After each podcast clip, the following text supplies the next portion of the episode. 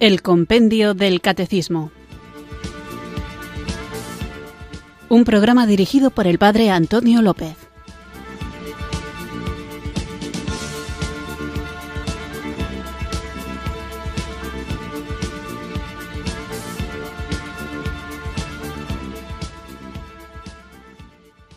Muy buenas tardes, queridos oyentes de Radio María. Recibido un cariñoso saludo desde Zumárraga, en Guipúzcoa, quienes sintonizáis una tarde más esta radio que cambia vidas, esta emisora de la Virgen, Radio María, para escuchar el programa El Compendio del Catecismo, nuestro espacio diario de formación católica en el que tratamos de conocer la fe que queremos vivir, compartir y defender. El programa anterior lo dedicábamos a la virtud teologal de la fe.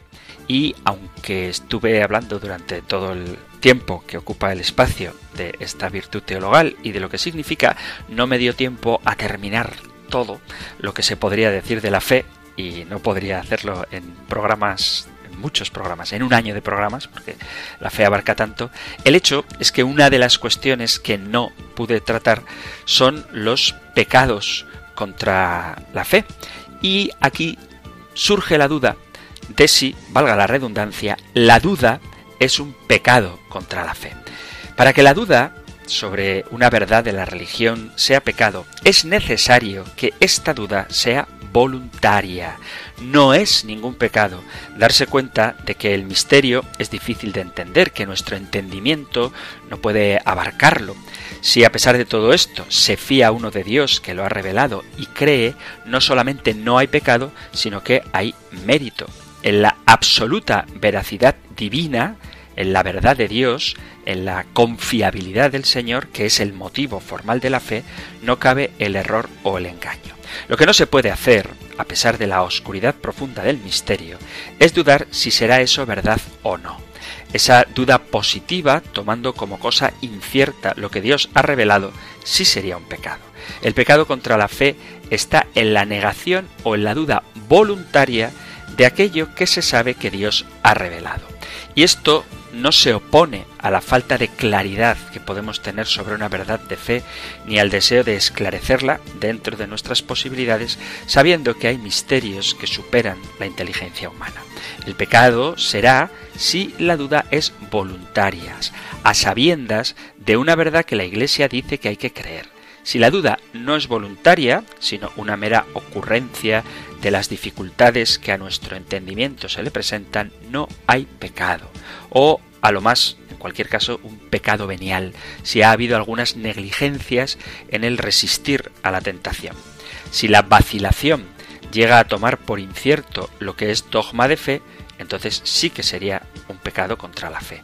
La fe debe extenderse a todas las verdades reveladas por Dios y propuestas como tales por la Iglesia. Nadie, dice el concilio de Trento, pierde la fe sin culpa propia. Dios no abandona a nadie, sino es Él, el Señor, abandonado primero. Ningún adulto puede salvarse si no hace los actos de fe. Lo veíamos en el programa anterior, Dios no puede dar al hombre adulto responsable el don de su amistad sobrenatural, sino cuando el hombre la acepta previa y libremente. Si te sabes el credo de memoria, eso ya es un acto de fe.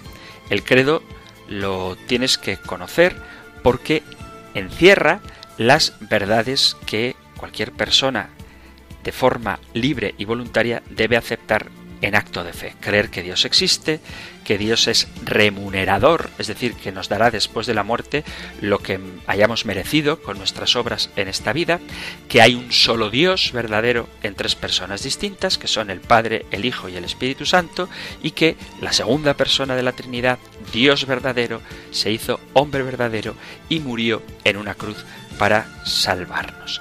Que no tienes capacidad memorística para acordarte del credo, Imagínate que por lo que sea te cuesta aprendértelo de memoria, pues puedes aprenderte estas dos frases. Creo firmemente en todo lo que la Iglesia dice que debemos creer, porque Dios lo ha revelado. Ya está. Creo firmemente en todo lo que la Iglesia dice que debemos creer, porque Dios lo ha revelado.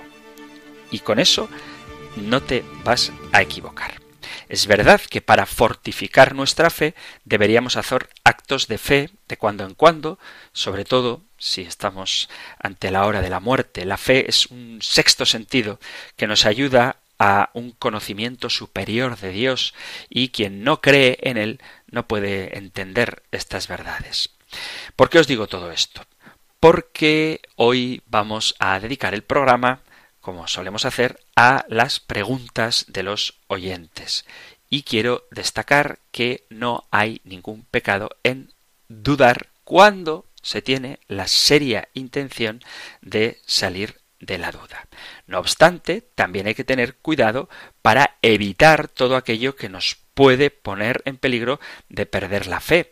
Cuando uno descuida su formación religiosa, cuando escucha voluntariamente y sin sentido crítico, sin filtros a los que la atacan, o leen libros, o periódicos, o publicaciones, o miran páginas contrarias a la fe, los soberbios intelectuales ponen en peligro la fe y pueden llegar a perder este don divino. Pero que susciten dudas el reflexionar sobre la fe, el darnos cuenta de que hay cosas que nos resulta complicado entender, no supone ningún pecado. No obstante, para poder solucionarlas, para poder aclararlas, para poder dar una explicación hasta donde se puede llegar, tenemos estos programas en los que vosotros sois los protagonistas, enviando vuestros mensajes con preguntas, testimonios, discrepancias, dudas, lo que queráis, al correo electrónico compendio arroba radiomaria.es o al número de teléfono de WhatsApp 668 594 383. Así que hoy tenéis vosotros el guion de este espacio del compendio del catecismo y para poder responder de la forma más adecuada como no puede ser de otra manera, necesito que invoquemos juntos el don del Espíritu Santo. Ven Espíritu, ven Espíritu.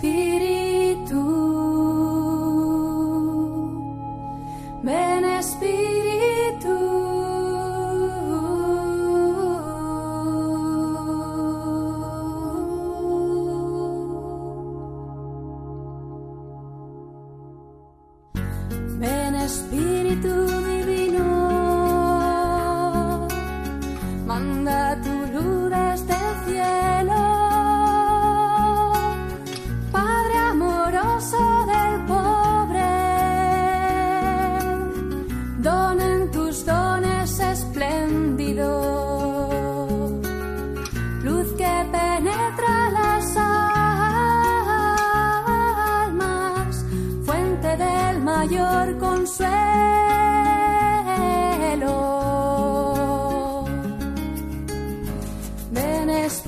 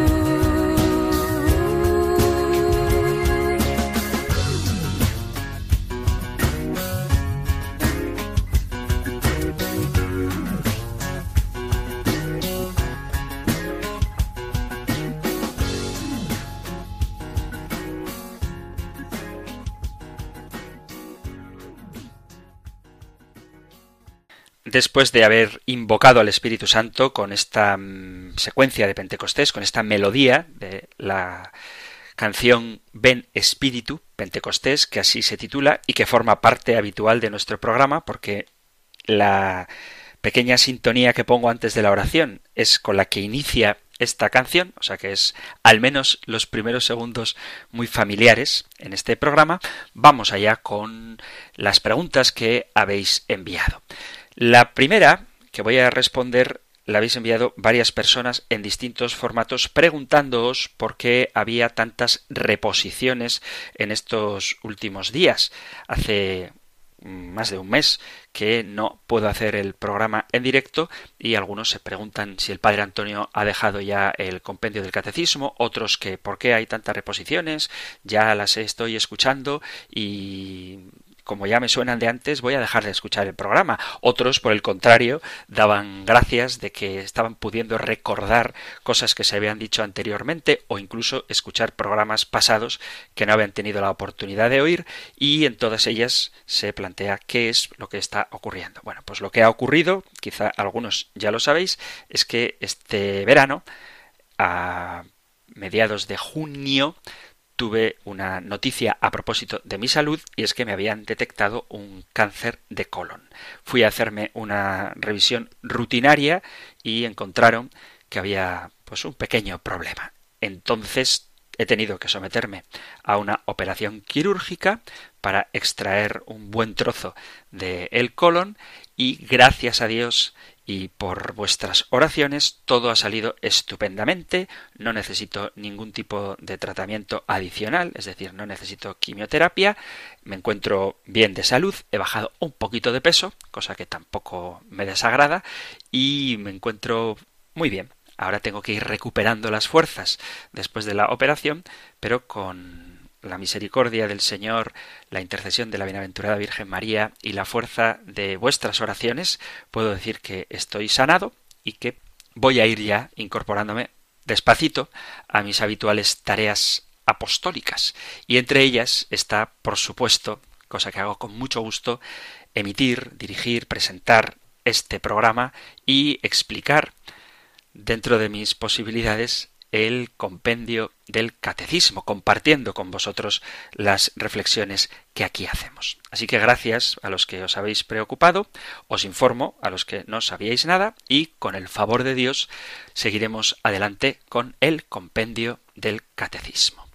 Os comparto un correo electrónico que ha llegado a compendio arroba de un oyente que suele escribir bastante a menudo y casi siempre en el mismo tono Así que os paso a compartir el correo y lo daré la respuesta según sus condiciones, o al menos lo intentaré. Dice el correo. Escuché en un audio que descargué en iVox de un biblista o teólogo cuyo nombre no recuerdo, que el verdadero pecado original de la humanidad fue el asesinato de Abel, y no lo de la fruta de una pareja inocente que no podía entender la amenaza de Yahvé de que morirían si la comían, pues no sabían qué era eso de morir, pues no tenían la experiencia de la muerte, una prueba más de la tontuna de los autores del Génesis, ni podían sospechar de la maldad del maligno encarnado en culebrón simpático parlante. Nadie en su sano juicio haya evidencia en todo ese relato de que el culebrón fuese más que un animal astuto, y así lo trata Yahvé. Pero la Iglesia se le hundiría el kiosco si lo admitiese, ¿verdad? Mi pregunta. ¿Por qué Dios hizo mala cara a los frutos de la tierra que le ofrendaba el agricultor Caín y buena cara a los animales que sacrificaba el ganadero Abel? y no se lo callaba, sino que lo manifestaba, pues Caín lo veía, se entristecía, se sentía menospreciado, acabó envidiando, odiando a su hermano y lo mató. ¿El Dios omnisciente no conocía las consecuencias de su discriminación injusta? ¿Por qué Dios gustó de la sangre, grasa y barbacoa de Abel, pero no de las hortalizas, verduras y frutas de Caín? La historia de las religiones enseña que los dioses de la antigüedad fueron grandes y solemnes carnívoros, además de bastante arbitrarios. También el dios judeocristiano, ¿verdad? Decenas de veces se lee en la Biblia que Yahvé se recreaba con el olor a carne quemada si hasta quería oler quemado a Isaac. Lástima que Caín no pudiese leer una Biblia. Así no se habría hecho ilusiones. Mira que irle a un dios carnívoro con zanahorias, acelgas y ciruelas. A los radioyentes les gustaría oír su explicación de este asunto. Defienda usted a Dios si puede, pero no le dedique más de cinco minutos. No haga como el viernes pasado, el viernes que fuera, con los fantasmas que se le fueron casi 25 minutos y luego las teofanías las despachó en tres minutos y dijo que habían sido muchas, pero sólo habló de las de hace miles de años, los cuentos de Abraham, Jacob, Moisés y Jesús, y no citó las teofanías de los siglos XIX, XX y XXI. Reciba un cordial saludo. Bueno, voy a empezar por atrás, por lo último que dice el oyente en el correo, que por cierto, gracias por escribir al programa. En primer lugar, lo de las teofanías de las que hablo son las teofanías de la Biblia, por eso son las de hace miles de años, no las que llama él teofanías del siglo XIX, XX y XXI, que esas habría que meterlas dentro de la categoría de revelaciones privadas cuyo ámbito no entra dentro del magisterio de la Iglesia. Ya hemos hablado muchas veces de las revelaciones privadas que no forman parte del depósito de la fe. Por eso, aunque alguna vez se puedan mencionar, no sirven como dato revelado. Las revelaciones privadas no son revelación con mayúscula por más que puedan ayudarnos a entender la revelación o algún aspecto de ésta. Pero las revelaciones privadas sirven en tanto en cuanto nos ayudan a profundizar en lo que divinamente ha sido revelado. Entonces, hablé de las teofanías del Antiguo Testamento y del Nuevo Testamento y no de las de los siglos XIX, XX y XXI porque eso no son revelación. No hay que defender a Dios. Dios se defiende solito. Yo lo único que puedo hacer es expresar la enseñanza de la Iglesia. Si quieres aceptarla, bendito sea Dios, y si no quieres aceptarla, pues allá tú como te las apañes con el Señor y con su revelación.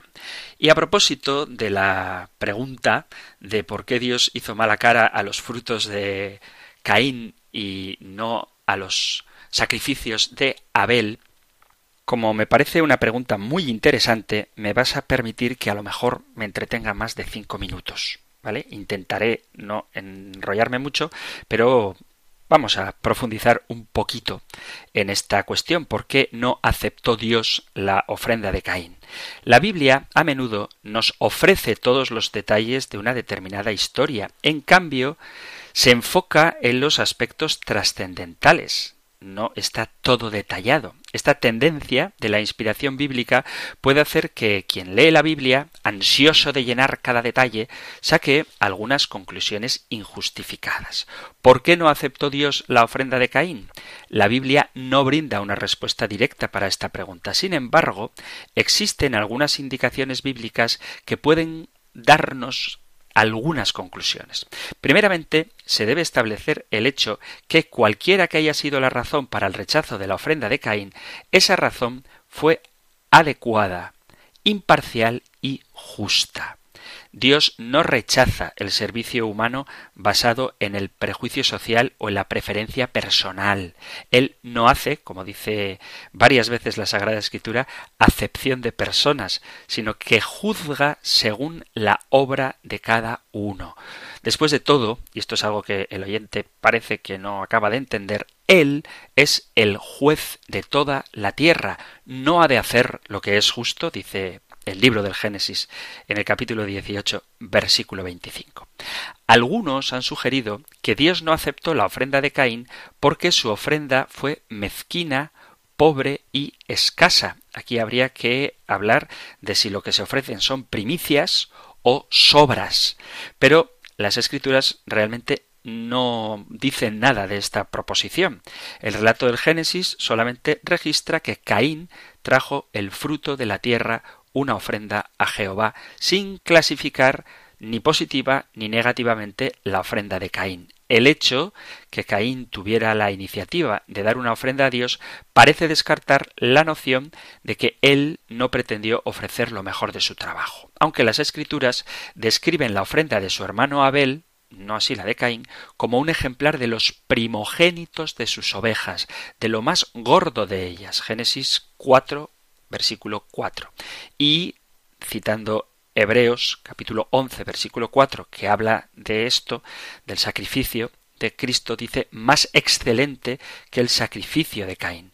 Esto, es verdad, no implica automáticamente que la ofrenda de Caín fuera materialmente miserable. La expresión más excelente significa más grande, quizá en cantidad. También puede denotar que sea superior en virtud de su valor. Es cierto que la falta de generosidad del adorador contribuye al rechazo divino, pero no se puede relegar a la superioridad de la ofrenda de Abel solamente el aspecto material. ¿Por qué digo que la falta de generosidad del adorador contribuye al rechazo divino? Porque lo dice la segunda carta a los Corintios, capítulo 9. Os leo. Dice, capítulo 9, versículo 6. Mirad, el que siembra con mezquindad cosechará también con mezquindad. El que siembra en abundancia cosechará también en abundancia. Y luego dice, cada cual dé según el dictamen de su corazón, no de mala gana ni forzado, pues Dios ama al que da con alegría. Además, si Caín no tuvo la intención de ofrecer una ofrenda agradable, porque se molestó incluso con la idea de ofrecer alguna ofrenda en absoluto. La Biblia no indica que Dios se lo requirió. Si Caín sabía que su ofrenda era pobre, esperaba que su Dios pensara que su ofrenda representaba lo mejor de su trabajo, y si sabía que era una ofrenda pobre, entonces ¿por qué se resintió contra Dios por no aceptar su ofrenda? ¿Esperaba Caín que Dios recibiera con agrado una ofrenda que él había presentado con mezquindad? ¿Esperaba convencer a Dios con una ofrenda que ni siquiera él estaba convencido de que era buena? La exasperación repentina de Caín probablemente sugiere que él confiaba en la idoneidad de su ofrenda y que esto le garantizaría la aceptación inmediata. Otros han sugerido que el rechazo divino se debió a la falta de sinceridad en las acciones de Caín. Por ende, ellos han despojado completamente a Caín de cualquier carácter honesto previo a su reacción por el rechazo divino. Aunque es fácil presentar a Caín como un villano infame, soberbio y sanguinario por toda su vida, debido a lo que nos dice la Biblia de sus acciones impías, que no solamente está citado en el Génesis, sino también en la carta de Juan y en la primera carta de Juan y en la carta de Judas, estas descripciones parecen delinear el carácter de Caín después del rechazo divino, pasando por alto cualquier descripción de su carácter antes de ese acontecimiento. Ya que las escrituras revelan que la rebeldía es el mal común entre los adoradores cuyas ofrendas Dios rechaza, es correcto concluir que la rebeldía fue también el mal que dominaba el corazón de Caín. Pero en el relato del Génesis no se garantiza la conclusión de que Caín presentó su ofrenda deshonestamente. Si existe la posibilidad que la ofrenda de Caín fuera materialmente generosa y que su corazón fuera sincero, entonces, ¿por qué Dios aceptó la ofrenda de Abel y rechazó la de Caín? ¿Cuál fue la diferencia? La gran diferencia fue que Abel ofreció en fe y Caín no lo hizo. Abel ofreció con su mirada en la voluntad de Dios como su regla y dependiendo de la promesa de un redentor. Pero Caín no ofreció en fe y por esto llegó a ser un pecado para él. La carta a los hebreos dice que por la fe Abel ofreció a Dios más excelente sacrificio que Caín. La frase por la fe es clave para entender por qué Dios aceptó la ofrenda de Abel y rechazó la de Caín. El apóstol San Pablo en la carta a los Romanos, el capítulo 10, versículo 17, dice, La fe es por el oír y el oír por la palabra de Dios. La fe, por tanto, está basada en la instrucción divina. Donde no existe instrucción divina, el hombre no puede actuar por fe. Por tanto, podemos concluir que cuando Abel ofreció por la fe, procedió de acuerdo a las instrucciones divinas en cuanto al sacrificio, mientras que Caín menospreció tales instrucciones. ¿Por qué digo esto? Porque en la carta a los hebreos se señala que Abel alcanzó testimonio de que era justo. La justicia está estrechamente ligada a la obediencia y Pablo declaró que no son los escuchadores de la ley los justos ante Dios, sino los hacedores de la ley. Carta a los Romanos capítulo 2 versículo 13. Dios declara justo a alguien basado en un estándar objetivo, la obediencia a sus mandatos. Caín y Abel pudieron saber lo que debían hacer para alcanzar testimonio y ser justos. Abel obedeció y fue declarado justo, como dice la carta a los hebreos. Caín desobedeció y fue declarado injusto, como dice la primera carta de San Juan capítulo 3 versículo 12. Cito. No como Caín, que siendo del maligno mató a su hermano. ¿Y por qué le mató? Porque sus obras eran malas, mientras que las de su hermano eran justas. Dios clarificó el hecho de que Caín conocía su voluntad cuando dijo Si bien hicieres, ¿no serás enaltecido? Caín había hecho algo mal, había despreciado las instrucciones divinas en cuanto a la ofrenda, pero él podía hacer bien, conocía la manera correcta de ofrecer a Dios. O sea, no se trata de que uno ofreció carne y Dios es carnívoro y no le gusta la verdura. Algunos comentaristas también ven evidencia adicional de instrucción divina previa en cuanto al sacrificio en el enunciado y si no hicieres bien, el pecado está a la puerta versículo 7 del capítulo 4 del Génesis. La palabra que se traduce como pecado está muy presente en la Biblia y casi la mitad de las veces se traduce como ofrenda por el pecado. Entonces, el sentido sería que, aunque Caín había pecado y había hecho mal en la ofrenda que había ofrecido, había un sacrificio propiciatorio para el pecado que ya había sido provisto y el cual estaba a mano. Caín no tenía razón para irritarse.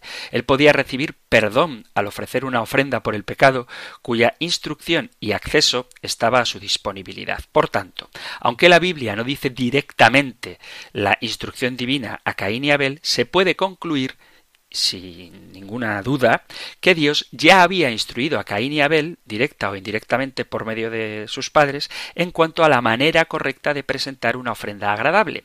Si este no fue el caso, entonces ¿por qué Caín y Abel presentaron ofrendas? ¿Cómo supieron que Dios se complace en las ofrendas? ¿Cómo supo Abel que la ofrenda debía ser lo mejor de su rebaño, de entre los primogénitos de ellos?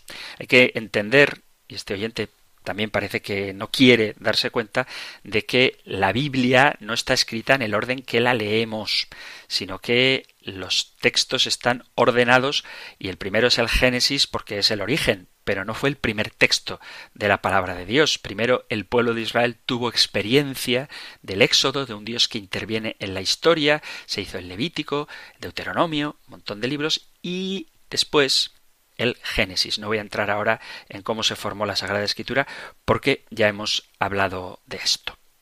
Conclusión. La evidencia bíblica nos guía a concluir que Dios no aceptó la ofrenda de Caín porque él no ofreció de acuerdo a las instrucciones divinas en cuanto al sacrificio. Caín se mostró dispuesto a ofrecer una adoración modelada a su propia conveniencia y deseo e ignoró completamente los requerimientos de Dios. Adicionalmente, su ofrenda representaba su espíritu irreverente, rebelde y autojustificado. Lamentablemente, también hoy muchos adoradores modernos están dispuestos a seguir estos pasos de Caín e involucrarse en una adoración religiosa que satisfaga sus deseos personales y les infunda un sentimiento de justificación delante de Dios. Sin embargo, los verdaderos adoradores adorarán al Padre en espíritu y en verdad, porque también el Padre tales adoradores busca que le adoren. Dios es espíritu, y los que le adoran han de adorarle en espíritu y verdad. Esto lo dice Jesús a la samaritana en el capítulo 4 del Evangelio de San Juan. Y una última cosa, a propósito del principio, que el pecado no fue lo de la manzana, por supuesto que no fue la manzana, fue lo de la desobediencia. Hay que tener en cuenta, ya hablaremos del pecado un poquito más adelante, que el pecado es una ofensa a Dios. Que Caín matara a Abel ofende a Abel, pero más a Dios porque es una desobediencia a Dios, que es el Señor de la vida. De ahí que los sacrificios de animales tengan más sentido para expresar el señorío de Dios sobre la vida que el sacrificio de los vegetales, porque los animales tienen sangre y sabéis que la sangre simboliza en el Antiguo Testamento, en la cultura judía, la vida.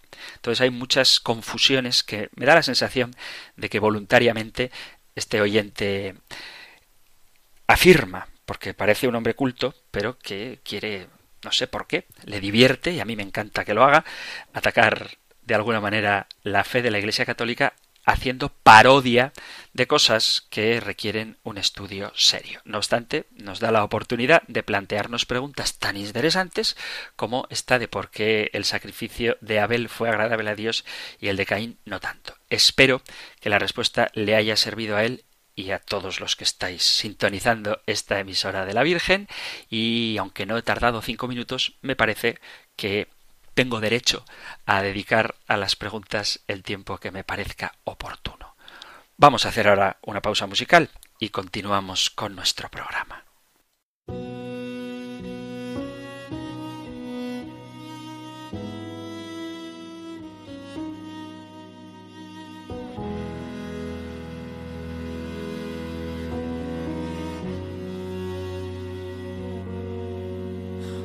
Cuando estás en el altar, el cielo baja la tierra. Los ángeles y santos te adoran sin cesar. Por la fe sé que es verdad, aunque fallen los sentidos, eres tú en el vino cuando estás en el altar. Bendito y alabado sea Jesús en el altar. Admirable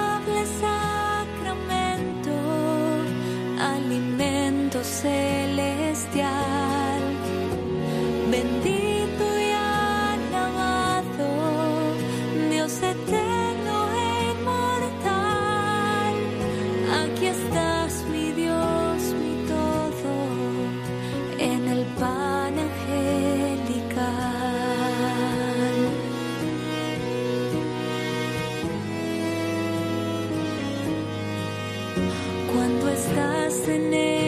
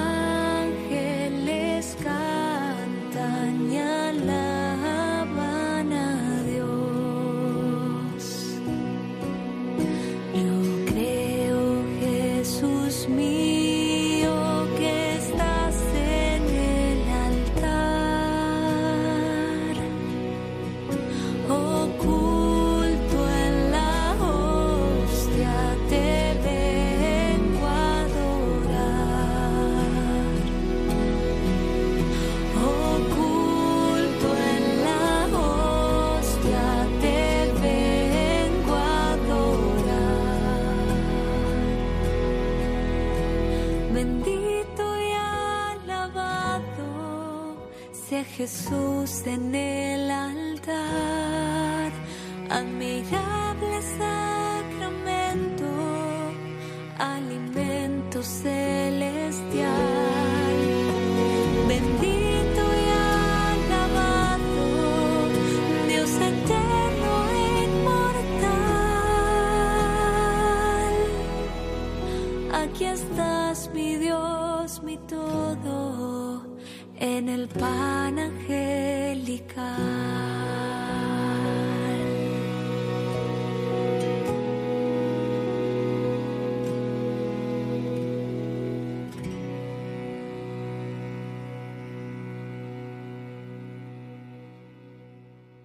Estás en Radio María escuchando el programa El Compendio del Catecismo, nuestro espacio diario de la emisora de la Virgen en el que tratamos de conocer la fe que queremos vivir, compartir y defender y que puedes escuchar de lunes a viernes de 4 a 5 de la tarde, una hora antes si nos sintonizas desde las Islas Canarias. Hoy estamos dedicando el programa a la participación de los oyentes y después de haber respondido a la pregunta de por qué Dios aceptó el sacrificio de Abel y no así el de Caín, continuamos ahora con una afirmación, no es una pregunta, es un, aporte que hace un oyente a propósito de los gigantes de los que habla la Sagrada Escritura. Es un correo electrónico que envía a compendio arroba y dice Le cito Sabiduría 14.6.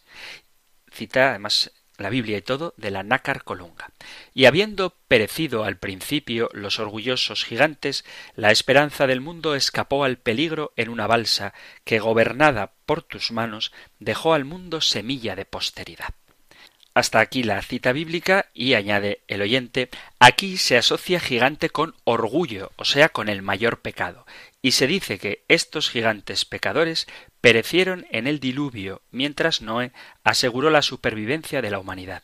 Claro que hubo después gigantes físicos, pero los gigantes que menta sabiduría se pueden asociar con graves pecadores. En María Valtorta, revelación privada que me merece confianza, dice el oyente, se abunda en esta interpretación y se añade que los restos de los gigantes, raza degenerada, son los que dan pie a teorías evolutivas como hombres próximos al mono. Gracias por su programa que tantas veces ilumina. En este punto me ha parecido oportuno complementarlo gracias y da su nombre. Gracias por el aporte, gracias por la aportación. Hablamos en su día de las distintas teorías de lo que pueden significar los gigantes de los que habla la Biblia y esta es una posible explicación que también encaja con el contenido de la fe. Os recuerdo que la palabra de Dios revelada permite distintas interpretaciones con tal de que no se niegue el dato de fe. Por lo tanto, hay cosas que están clarísimas y que no requieren más que una única interpretación, porque la palabra de Dios las deja claras y la tradición de la Iglesia también, y el magisterio así lo ha manifestado. Por ejemplo, la presencia real de Cristo en la Eucaristía no merece más interpretación que lo que eso significa. Y luego hay otras cuestiones, como por ejemplo esta de los gigantes, que admite diversas interpretaciones y todas ellas son válidas con tal de que no contradigan lo que nos dice la palabra de Dios. Así que muchas gracias por esta aportación. Seguimos en Radio María escuchando el compendio del Catecismo, hoy dedicado a la participación de los oyentes. Sabéis que podéis dejar vuestras preguntas o comentarios, lo que queráis, en el correo electrónico compendio arroba o en el número de teléfono de WhatsApp, que además de un texto podéis dejar un audio, 668 594 383. Vamos con otro correo electrónico que dice Buenas tardes, cuando estoy en casa escucho Radio María. Quisiera hacerle una pregunta. Cuando comulgamos, a mí me enseñaron a tragar la hostia lo más entera posible, pero ¿no sería más correcto dejar que se disolviera debajo de la lengua? como algunos medicamentos para el corazón, ya que esa zona es muy vascularizada y llega mejor al corazón. Bueno, pues es una pregunta que creo que alguna vez ya se ha formulado y es verdad que Hay quien piensa que para los católicos está prohibido masticar la Eucaristía. No mastiques la Eucaristía porque no es un chicle o es un sacrilegio masticarla en vez de dejar que se disuelva en la boca. Sin embargo, esto no es correcto.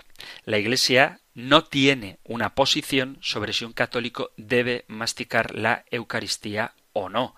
La idea de que no deberías masticar el pan divino parece haber sido una práctica piadosa de algunos católicos, sobre todo antes del Concilio Vaticano II. El magisterio de la Iglesia nunca se ha pronunciado al respecto. Lo que sí se pide es que se reciba la comunión con reverencia, es decir, inclinarse antes de recibir el Santísimo Sacramento, responder amén cuando el sacerdote dice el cuerpo de Cristo y recibirla ya sea en la mano o en la lengua, porque efectivamente la Eucaristía no es comida ni bebida ordinaria, sino que es el mismo Jesucristo. Con respecto a si se puede masticar o no, se puede masticar, no es que esté obligado hacerlo, pero tampoco está prohibido. Pensad, por ejemplo, en los sacerdotes que normalmente utilizan una forma más grande que la que comulgan los fieles y que es necesario para introducírsela en la boca masticarla. Lo mismo puede ocurrir cuando un fiel comulga una forma consagrada y cree que necesita triturarla con los dientes para poder deglutirla. Eso no tiene ninguna orden en un sentido ni en el contrario dentro de la Iglesia. Lo mismo que la comunión. Yo sé que hay mucha gente que es enemiga de la comunión en la mano porque da pie a que se puedan cometer sacrilegios, pero es permitido. Nosotros los sacerdotes pensamos en nuestra ingenuidad que todo el que viene a comulgar y hay de aquel que no lo haga de esta manera, viene a hacerlo de manera reverente. Lo que sí hay que hacer incluso cuando se comulga en la mano es metérsela en la boca delante del sacerdote. Veo con orgullo que en mi parroquia cada vez son más de manera especial los niños de primera comunión, que reciben la forma en la mano y delante del sacerdote se la meten en la boca. Lo que no es correcto es comulgar en la mano, irte hasta el banco con la forma en la mano y comulgar allí o como también he visto en algunos lugares, y esto no es nada correcto, al dar la comunión a los miembros del coro, por ejemplo, se quedan con la forma en la mano, a modo de exposición del Santísimo en la custodia carnal de quien va a recibir la comunión, y esperan a que acabe el canto que están interpretando para, una vez terminado, meterse la forma en la boca. Eso no es correcto hay que recibir la comunión y en cuanto se recibe metérsela en la boca delante del sacerdote. Y por supuesto, la comunión en la boca suscita menos problemas en este sentido que hacerlo en la mano. Pero la Iglesia permite las dos formas de comulgar. Puedes elegir la que más te guste, pero no llames impíos a los que comulgan en la mano, ni tampoco llames retrógrados a los que lo hacen en la boca. En las cosas que la Iglesia da libertad, respetemos esa libertad. Lo importante es la disposición interna, es decir, saber a quién estás recibiendo. Seguimos con vuestros correos electrónicos. Hay una oyente que me pide la oración de invocación al Espíritu Santo de un día en concreto. Pues me temo que desafortunadamente no puedo complacerla porque las oraciones al Espíritu Santo las saco de distintas fuentes, otras veces son improvisadas, otras veces pongo un canto, como hoy, por ejemplo, entonces no sé qué oración he hecho concretamente qué día.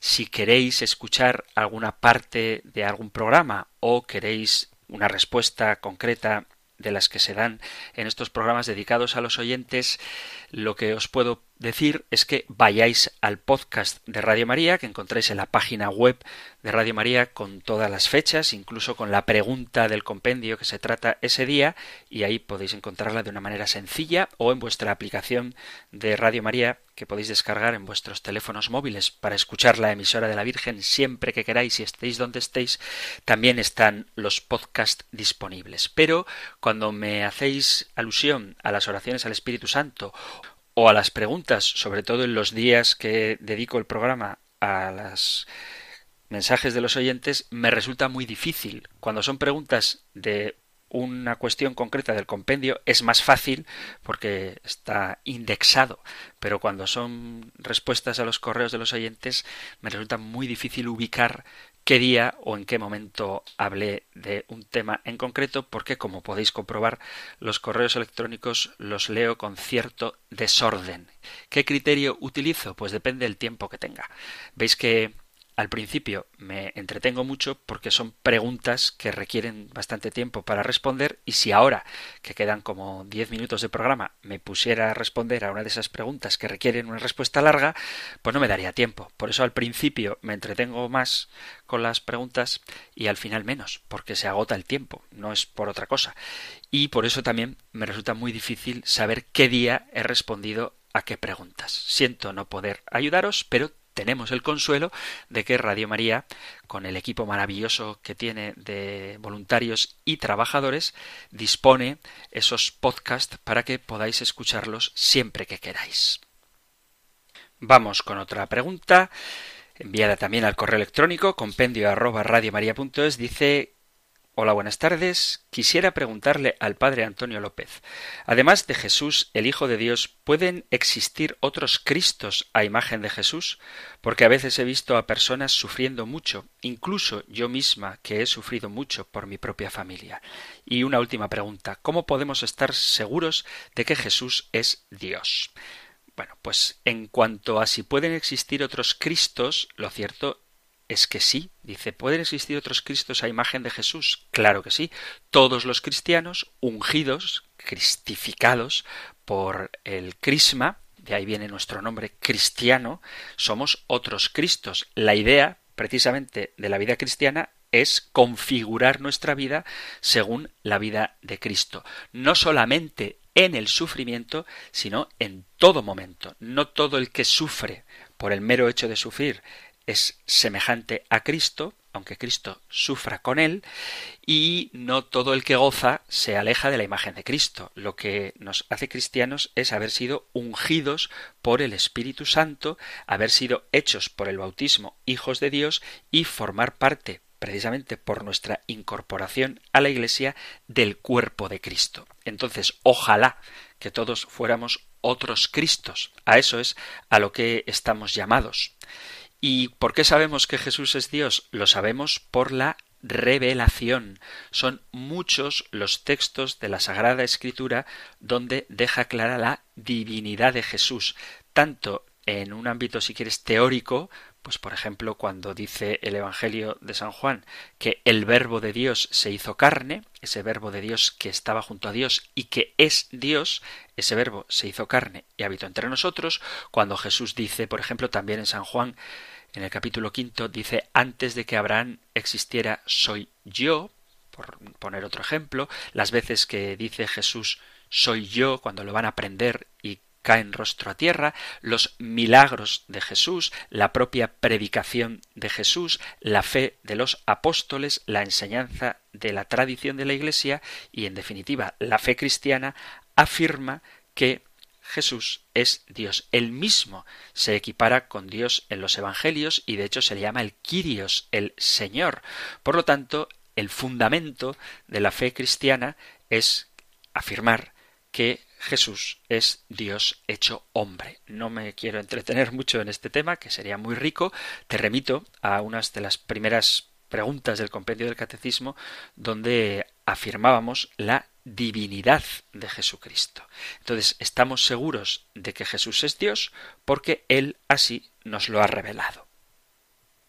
Y vamos a terminar, ya que hemos empezado con un oyente que le gusta ponerle zancadillas a la fe, haciendo parodia y tratando de ridiculizar la seriedad de lo que nos ha sido revelado, y animo a todos a que aprendamos a tomarnos en serio la fe, profundizando en ella y no quedándonos en tópicos. Bueno, pues ya que hemos empezado así, vamos a terminar con un brevísimo correo electrónico de una oyente que dice Soy asidua de esta emisora. Soy mujer jubilada y cristiana por educación, convencida y con sed de la palabra de Dios. Estoy encantada con los programas de formación de nuestra fe en Dios. Cada programa formativo, incluido este, me abren la cercanía y conocimiento de Jesús en quien nos abandonamos o lo intentamos para caminar en la misión de esta vida. Gracias. Pues gracias a ti por tu testimonio, porque sigues escuchando Radio María, que tiene no solo este, sino otros muchos y muy buenos programas de formación y ojalá que siga ayudando a los cristianos que quieren profundizar en su fe a conocerla más y a los que no se consideran cristianos o que no tienen una fe muy arraigada, al menos a conocer el contenido de aquello que nosotros creemos. Terminamos pues, os doy las gracias a todos los que habéis escrito al programa, os animo a que lo sigáis haciendo enviando vuestras cuestiones al correo electrónico compendio arroba radiomaria.es, compendio arroba radiomaria.es o si lo preferís al número de teléfono de WhatsApp 668 594 383 668 594 383. Os animo a que sigáis preguntando. También os animo a que escuchéis las preguntas anteriores, porque a veces se repiten. Por ejemplo, esta persona que preguntaba ¿por qué estamos seguros de que Jesús es Dios? Hay varios programas dedicados a eso, por eso he respondido de una forma tan rápida. Y lo mejor que podéis hacer es tener el libro del compendio del catecismo, conocer cuáles son las preguntas, hay un índice en la parte de atrás donde vienen los temas y si alguna de esas preguntas creéis que está dando la clave de lo que vosotros preguntáis y queréis profundizar en ello, buscáis el podcast de la pregunta que dedicamos en el programa, del día que dedicamos en el programa a esa pregunta, y así podéis tener un conocimiento más amplio sobre esa cuestión. Terminamos ahora recibiendo la bendición del Señor. El Señor te bendiga y te guarde, el Señor ilumine su rostro sobre ti y te conceda su favor, el Señor te muestre su rostro y te conceda la paz. Muchísimas gracias por estar ahí, gracias por escuchar el compendio del catecismo y si queréis volveremos a encontrarnos en un próximo programa. Un fuerte abrazo.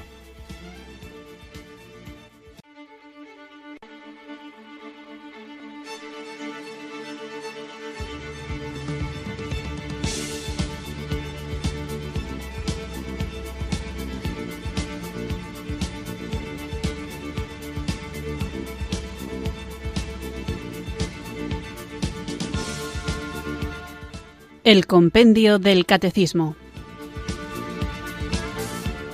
Un programa dirigido por el Padre Antonio López.